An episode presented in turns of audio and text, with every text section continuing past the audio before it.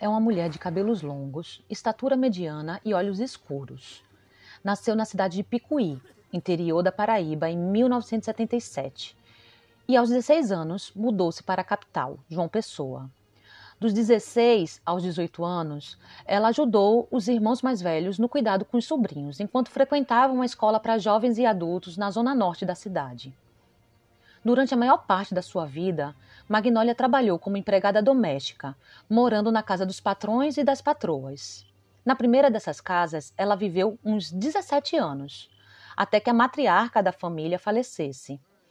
Na segunda, ficou por mais quatro anos, até precisar voltar para a casa dos parentes. O motivo do retorno? Uma gravidez indesejada, de um namoro que não deu certo. Logo que soube da gravidez, o paquera fugiu, bloqueou o telefone, saiu de casa e disse que não tinha nada com aquele filho. Convenhamos, isso não é nenhuma novidade. Com receio de que a gravidez pudesse comprometer seu trabalho, Magnólia pediu para que suas férias fossem antecipadas por razões de saúde. Voltou para a casa dos irmãos, onde foi acolhida e acompanhada em uma consulta com a ginecologista no posto de saúde do bairro onde moravam. Após algumas horas de espera, a consulta de poucos minutos terminou com uma recomendação de que ela tivesse o bebê. Magnólia era uma mulher de escolarização baixa, sem estabilidade financeira e que viveu durante a maior parte da sua vida trabalhando na casa de outras pessoas. Ter um filho e ser mãe solo não estava nos seus planos. Com um pouco mais de dois meses de gravidez, Magnólia optou por interromper a gestação, tendo o apoio das irmãs e cunhadas. Foram chás caseiros, remédios e vários dias acamada. Nesse caso, ela contou com o apoio de mulheres da sua família que se revezavam para prestar assistência e cuidados. Nesse mesmo período, bem em frente ao prédio da Secretaria Estadual de Saúde da Paraíba, na Avenida Dom Pedro II, um enorme outdoor ilustrava a cantora Elba Ramalho fazendo um coração com as mãos. Ao lado se lia: Eu sou pela vida. Esse era o slogan de uma campanha que contava com setores da Igreja Católica buscando pressionar as autoridades e os secretários de governo contra a legalização do aborto. Um jornal de circulação nacional da mesma época comentava um post da artista no seu Facebook. O título da matéria era Elba Ramalho salva mais uma criança do aborto. Se a gente olhar para essas duas histórias assim, uma perto da outra, talvez consiga entender uma série de situações que marcam o debate sobre o aborto ou a interrupção voluntária da gravidez, como diz o Código Penal brasileiro. Dados da OMS indicam que entre 2010 e 2014 foram registrados 55 milhões de abortos no mundo. Se a gente for dividir isso, foram mais de 1 milhão 145 mil abortos por mês. Ou, se você preferir, mais de 1.200 mulheres por hora precisaram abortar nesse período. Parece muito, mas esse ainda não é o número real dos casos de interrupção de gravidez seja ela espontânea ou provocada. Isso porque 45% das mulheres que realizaram aborto o fizeram fora do sistema de saúde. Muitas delas provavelmente responderiam a algum processo se caso fossem flagradas. No Texas, em 2019, um projeto de lei buscava tipificar o aborto como crime de homicídio, sendo a punição para as mulheres que abortassem a pena de morte. Muitas dessas mulheres talvez fossem como Magnólia. Talvez não. Afinal, a experiência do aborto é múltipla, assim como tem sido o modo como diferentes países têm conduzido a discussão. A realidade tem mudado em alguns países que têm aprovado legislações que protegem as mulheres e regulam o direito à interrupção voluntária da gravidez. De uma forma simplista, esse cenário pode ser descrito pela oposição entre dois grupos. Um primeiro seria formado pelas pessoas que defendem a autonomia das mulheres sobre seu próprio corpo. Pode incluir aí também a possibilidade de interromper a gravidez. Esse é o grupo pró-escolha. Já o segundo, geralmente chamado de pró-vida, é formado por pessoas que defendem a continuidade da gestação por parte de pessoas com útero, apesar dos efeitos que isso possa ter sobre a sua saúde. Mas, nesses tempos em que o feminismo ocupa um lugar importante no debate público e que ainda assim a gente vive tantos retrocessos, essa oposição pode ser tudo menos simplista. Afinal, qual o sentido de vida que é atribuído por esses grupos nesse debate? Que ideia de direitos e saúde está em jogo? De simples, isso não tem nada, né? É, na real, é uma baita treta. No primeiro episódio da temporada de 2021 do Observa Antropologia, a gente está inaugurando um quadro novo, o Antropotretas. A gente quer discutir temas que fazem parte da sociedade brasileira e colocar em perspectiva como a antropologia se relaciona com eles. E aí, vocês estão prontas? Seja muito bem-vinda, seja muito bem-vindo. Você está no Observa Antropologia.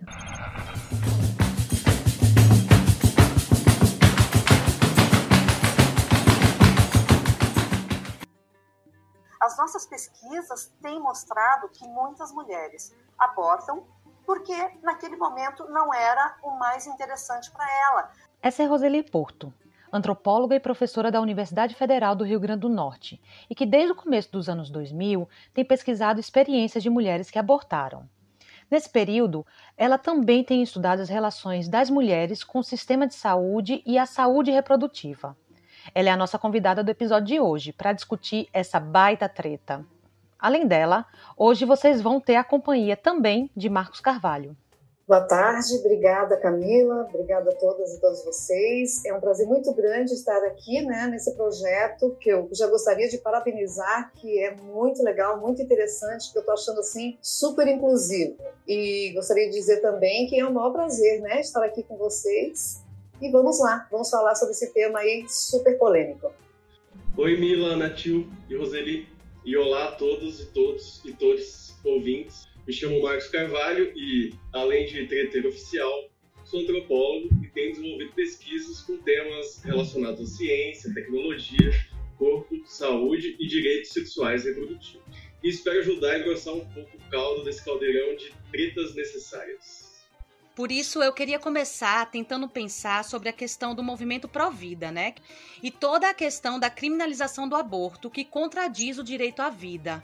E nisso, pró-vida de quem? Eu acho que essa é uma ótima pergunta, né? Porque afinal de contas, de qual vida nós estamos aí falando? E tem tantas controvérsias, é, não é unanimidade para todos o momento, na realidade, que se começa a vida. Por exemplo, para os pró-vida, né, eles são todos eles sempre falam, né, que a vida começa a partir da concepção. Para outros grupos, principalmente os pró-escolha, essa vida vai estar muito ligada à questão realmente da escolha das mulheres. Ou seja, existe aí os limites a partir das leis, mas tem aí realmente algo que não é unânime. E a gente vai ver que esses grupos pró-vida, eles vão estar muito ligados a grupos religiosos, a pancadas, né, como a gente vê no, no, no, nosso Congresso Nacional, vão estar ligados como cultural, como na antropologia a gente poderia falar, né, dessa diferença cultural que nós temos e também de uma forma histórica nessa mesma nessa mesma linha de pensamento. Se a mulher aborta é porque ela quer fazer uma outra coisa que não ficar em casa e cuidar dos seus filhos. E não quer dizer necessariamente que uma mulher que aborta em algum momento, ela não queira a maternidade. As nossas pesquisas têm mostrado que muitas mulheres abortam porque naquele momento não era o mais interessante para ela, não era o que ela podia, não era o que eh, ela almejava naquele instante da sua vida. Mas isso jamais vai retirar que ela não queira a maternidade. Algumas acontecem, né? Não, de não querer realmente uma maternidade. Mas isso não está necessariamente ligada, uma coisa não está necessariamente ligada à outra.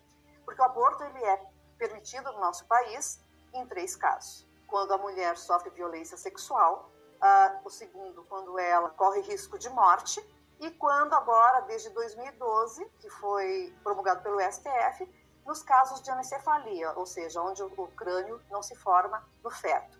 Mas, enfim, são três formas que se pode realizar o aborto no Brasil. Isso não quer dizer também necessariamente que porque está na lei, uma lei anacrônica, digamos lá, de 1940. Lei anacrônica, no jargão do direito, diz respeito àquelas que não acompanham mais o desenvolvimento da sociedade. O que nos leva a gente se perguntar sobre a adequação dessa lei. Afinal, essa lei está adequada para o nosso país? Essa lei está adequada para o Brasil? Comparativamente, a gente vai ver que vários países eles têm descriminalizado desde os anos 60, como na Inglaterra, nos anos 70, como na França, 80, 90, agora mais recente para nós, né, no caso da Argentina, que nós tivemos um paralelo no Brasil também. Essa questão cultural é fortíssima, a questão religiosa é fortíssima, a questão social, de educação são fortíssimas, mas as mulheres, quando decididas em suas escolhas, elas abortam. Numa pesquisa que nós realizamos no Rio Grande do Norte, nós entrevistamos 50 mulheres que passaram pelo, passaram pelo processo de abortamento, abortamento inseguro, vamos colocar assim. Todas elas, a maioria, tinham uma religião, professavam uma religião. Todas elas tinham algum tipo de escolaridade também, de menor ou mais, ou mais alto grau.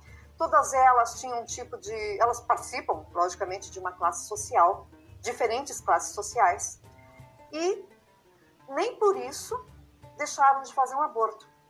Muitas delas, por exemplo, mulheres que são espíritas kardecistas, né? pegando a questão da religião, mulheres que são espíritas kardecistas, elas conseguem é, ressignificar a questão do seu karma, como é chamado no espiritismo kardecista.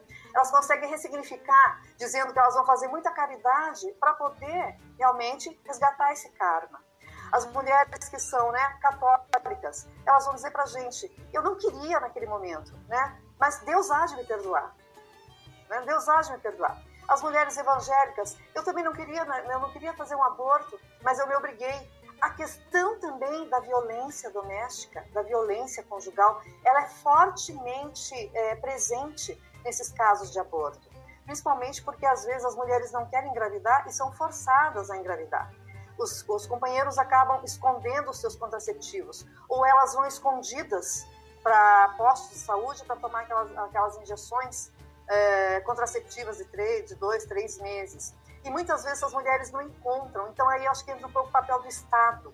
Muitas vezes você vai ver que essas mulheres elas sabem do que estão falando, porque uma das grandes questões do aborto é essa: ah, mas a informação existe.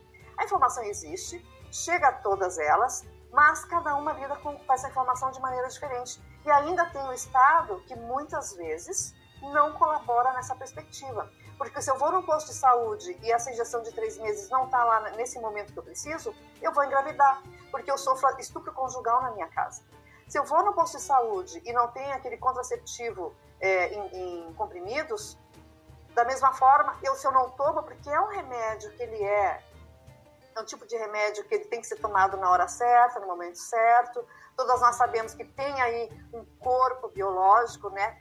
Biológico e cultural que caminham juntos, mas a gente sabe que tem um corpo biológico que vai obedecer a determinados medicamentos e se esse medicamento não está fornecido pelo Estado, naquele posto de saúde, ela não pode é, ter acesso a esse medicamento. E vamos mais longe também. Essas mulheres, às vezes, elas têm vergonha de ir no posto de saúde, porque justamente naquele posto de saúde, a agente de saúde vai ser a sua vizinha, a agente de saúde vai ser a sua tia, vai ser a sua prima. Então, ela, todos esses processos contraceptivos, como por exemplo a camisinha feminina, ela é muito pouco utilizada. Né? Primeiro porque culturalmente parece que não pegou mesmo, né? Sabe? Ela é mais trabalhosa. E a, e a, e a outra camisinha também, às vezes, por mais que ela tenha no posto de saúde, essa mulher tem vergonha também de pegar. Então, às vezes, ela até pede para alguém buscar para ela. Bom, são vários fatores que a gente vai ver dos porquês. Eu acho que é um pouco por aí. Uh, Roseli, queria que você comentasse sobre as resistências encontradas pelas mulheres para exercerem seus direitos reprodutivos, mesmo quando eles são previstos em lei. Estou pensando aqui na pequena quantidade de serviços de saúde autorizados e funcionando para o abortamento legal, legal ou interrupção voluntária da gravidez, como se chama ou então o acionamento por parte dos profissionais de saúde da chamada objeção de consciência.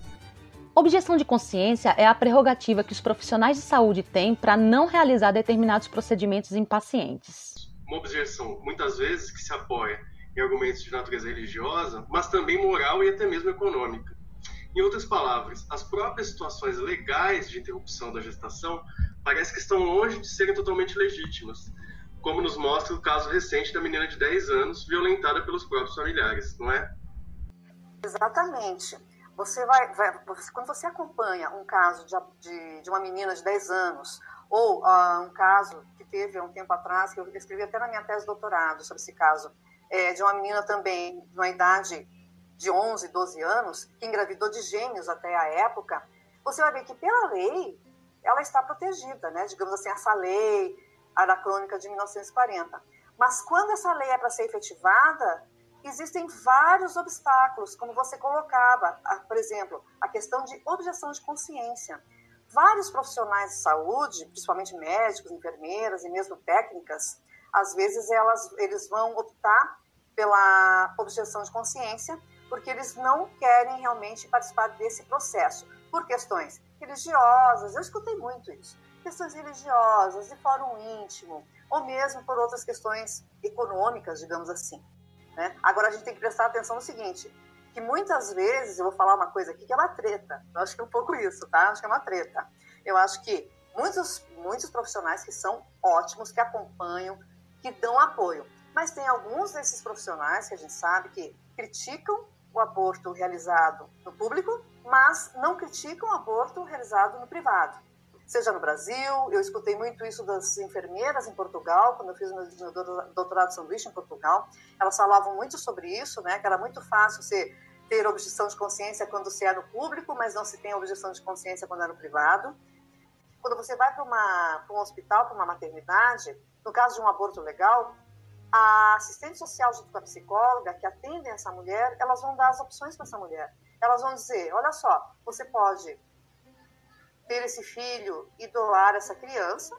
Você pode ter esse filho e continu continuar, né? Vamos pensar mais um pouco, né? Vamos continuar com essa gravidez, de repente você muda de ideia, ou você pode fazer o aborto legal. Essa última questão é sempre colocada meio por, último, e também a gente tem que pensar nessa questão das performances. Eu acho que na antropologia a gente fala um pouco de performance, eu acho que é uma categoria, uh, uma teoria, uma categoria, enfim, muito importante, porque quando você vai falar nas performances é, dos profissionais de saúde, elas podem influenciar muito fortemente nas escolhas dessas mulheres. É, realizar uma pesquisa com esse apelo social deve ser barra, né? E aí eu queria aprofundar um pouquinho mais agora. Como foi ir para campo? Como é ir para um campo tão, digamos assim, espinhoso, né? Nesse sentido. Bom, primeiro que protocolarmente, institucionalmente, nós, antropólogas e antropólogos, temos que seguir o Comitê de Ética em Pesquisa. Então, passamos por todo esse procedimento, entramos é, com toda a papelada, as cartas de anuência, fazemos o, o, o, TCLE, né, que é o Termo de Consentimento Livre Esclarecido, para os profissionais de saúde, né, que fique bem entendido para ter a assinatura deles. Isso é, é, é pedido, então você segue esse protocolo.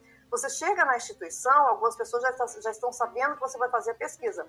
Mas mesmo assim, é sempre aquela coisa, ah, fala com, fala com fulano, fala com ciclano, passa para um, passa para o outro. Até que você acha alguém, não, Roseli, vamos conversar. Vamos conversar, porque esse assunto é super interessante, esse assunto é muito importante, é um assunto que tem que ser encarado de frente. Então, tem profissionais de saúde que querem falar sobre isso. E às vezes são profissionais, digamos, que não são a favor do aborto mas estão lá para discutir de uma forma imparcial, que isso que é importante. A gente discutir de uma forma imparcial, pensando sempre nessa questão pessoal, individual e de escolha das mulheres. É, então, hoje em dia, principalmente, você vai ver, são, diminuiu muito os locais onde, fa, onde, onde ocorre o aborto legal, e mesmo onde pode ser feito, existe a questão da objeção de consciência, que o médico, a enfermeira, a técnica, ou seja lá quem for, não pode deixar de fazer essa interrupção, essa interrupção da gravidez se não houver outro profissional no seu lugar que faça. O que, que acontece na Argentina agora e que aconteceu também em Portugal? Promessas de campanha política. Então, gente, antropologia, política, temas controversos, como aborto, uh, que envolve saúde reprodutiva e outros mais, a gente vai ver que não fogem da política o tempo inteiro. É claro né, que também teve um movimento popular, tanto em Portugal como na, tanto, não, principalmente na Argentina, teve todo um movimento popular que todo mundo viu, os lenços verdes. Nos inspiramos muito lá em 2018. Também houve a questão da, da, da Marcha das Vadias, né, que foi copiada do Canadá. certo? A Marcha das Vadias foi um movimento super interessante, que não traz pautas novas sob meu ponto de vista, mas que traz as pautas que estão sendo discutidas, que não vão para frente por conta de várias questões, né? Que a gente sabe que uma delas é a questão do Estado, é uma questão política agora bastante diferenciada, que a gente está vivenciando, todos nós estamos vivenciando, em meio ainda a uma pandemia, certo? Que é super complicado a gente também não poder ir para a rua, né? Fazer reivindicações, enfim, vamos lá em frente. Mas a gente vai ver que em 2018 houve toda uma. Há muito tempo, na verdade, mas em 2018 o PSOL, junto com a ANIS, né, entraram com uma ADPF, que, que é, a, é a Arguição de Descumprimento Fundamental, 442, para que o aborto fosse então descriminalizado a partir dos seus códigos é, 126 e 128. Com isso, foi um movimento maravilhoso, porque a gente viu, foi uma das primeiras vezes que eu, pelo menos, né, presenciei é, o movimento, a, a sociedade civil fazendo parte de uma discussão que envolve a todos nós, porque a questão do aborto, quer queira, quer não, é um fato social total, como diria Marcel Mauss. Porque se ele não envolve a mim, envolve e não envolve você diretamente, Marcos, envolve de repente a sua vizinha, a sua amiga, a sua tia, a irmã não sei de quem, que é um processo que vem junto desses itinerários terapêuticos e abortivos e políticos, que a gente pode colocar dessa forma. Né? Então, na época, várias entidades da sociedade civil se inscreveram para participar desse julgamento, digamos, no STF, né, sobre a questão da descriminalização do aborto dos artigos 126 e 128 do Código Penal. E várias associações que não só os movimentos feministas, que é uma, um outro detalhe bastante importante, não foram só os movimentos feministas, mas aí associações como a ABA, Associação Brasileira de Antropologia, onde participaram a Lisa Nota Machado, a Débora Diniz, eu também participei, eu escrevi, eu escrevi todo uma, uma, um memorial em cima das pesquisas que nós temos, científicas, demonstrando por que o aborto deveria ser descriminalizado no Brasil. Não é em cima de achismos, mas em cima de pesquisas que várias de nós fizemos, com várias mulheres, com vários profissionais de saúde, tanto no exterior, eu já fiz pesquisa em Portugal, já fiz pesquisa na Espanha, já fiz pesquisa em termos de Brasil em Santa Catarina e aqui no Rio Grande do Norte. Né? Então, a gente se baseia nesses discursos é, comparados aí com as questões do dia a dia, que a antropologia é isso, é muito dia a dia, e é todo, com as, todas essas questões políticas, vendo que as mulheres realmente estavam, quando estão dispostas a abortar, elas abortam. E essas associações, que não só as feministas, é, como a Associação Brasileira de Antropologia, como eu dizia, mas daí também entrou a FEBRASMO, entrou o Ministério da Saúde e várias outras associações uh, de psicologia, várias associações falando, então, a favor da descriminalização do aborto, certo? Então, a gente teve aí um momento muitíssimo interessante de uma discussão junto com a sociedade civil, onde feministas, associações, pessoal da saúde, religiosos, inclusive religiosas, né, que são a favor da descriminalização do aborto, como, a, como as católicas pelo direito de decidir, como teve a querida Luz Marina, né, que é uma pastora, também falando sobre isso, sobre como é importante que as mulheres decidam por si mesmas, como é importante realmente as mudanças no Código Penal brasileiro, como é importante que o Estado entenda que nós estamos vivendo um outro momento,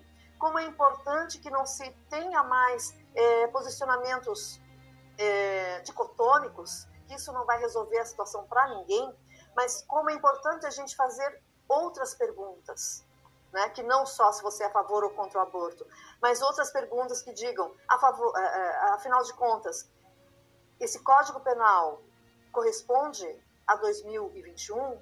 Esse Código Penal poderia sofrer alguma modificação? Esse Código Penal poderia ser votado também pela sociedade civil? Esse Código Penal, ele não teria que ter essas mudanças pensando de forma mais imparcial, que não pelos olhos religiosos, que não pela parte moral, mas sim pense realmente efetivamente nessas mulheres, mulheres que querem ter uma família, mulheres que querem ter um trabalho, mulheres que têm uma profissão, mulheres negras, mulheres deficientes, como nós vimos também casos de mulheres deficientes, onde a família às vezes também quer interferir, e essa pessoa deficiente quer ter o filho, também tem um outro lado. Então, são vários, são vários os lados que a gente tem que pensar para chegar numa conclusão.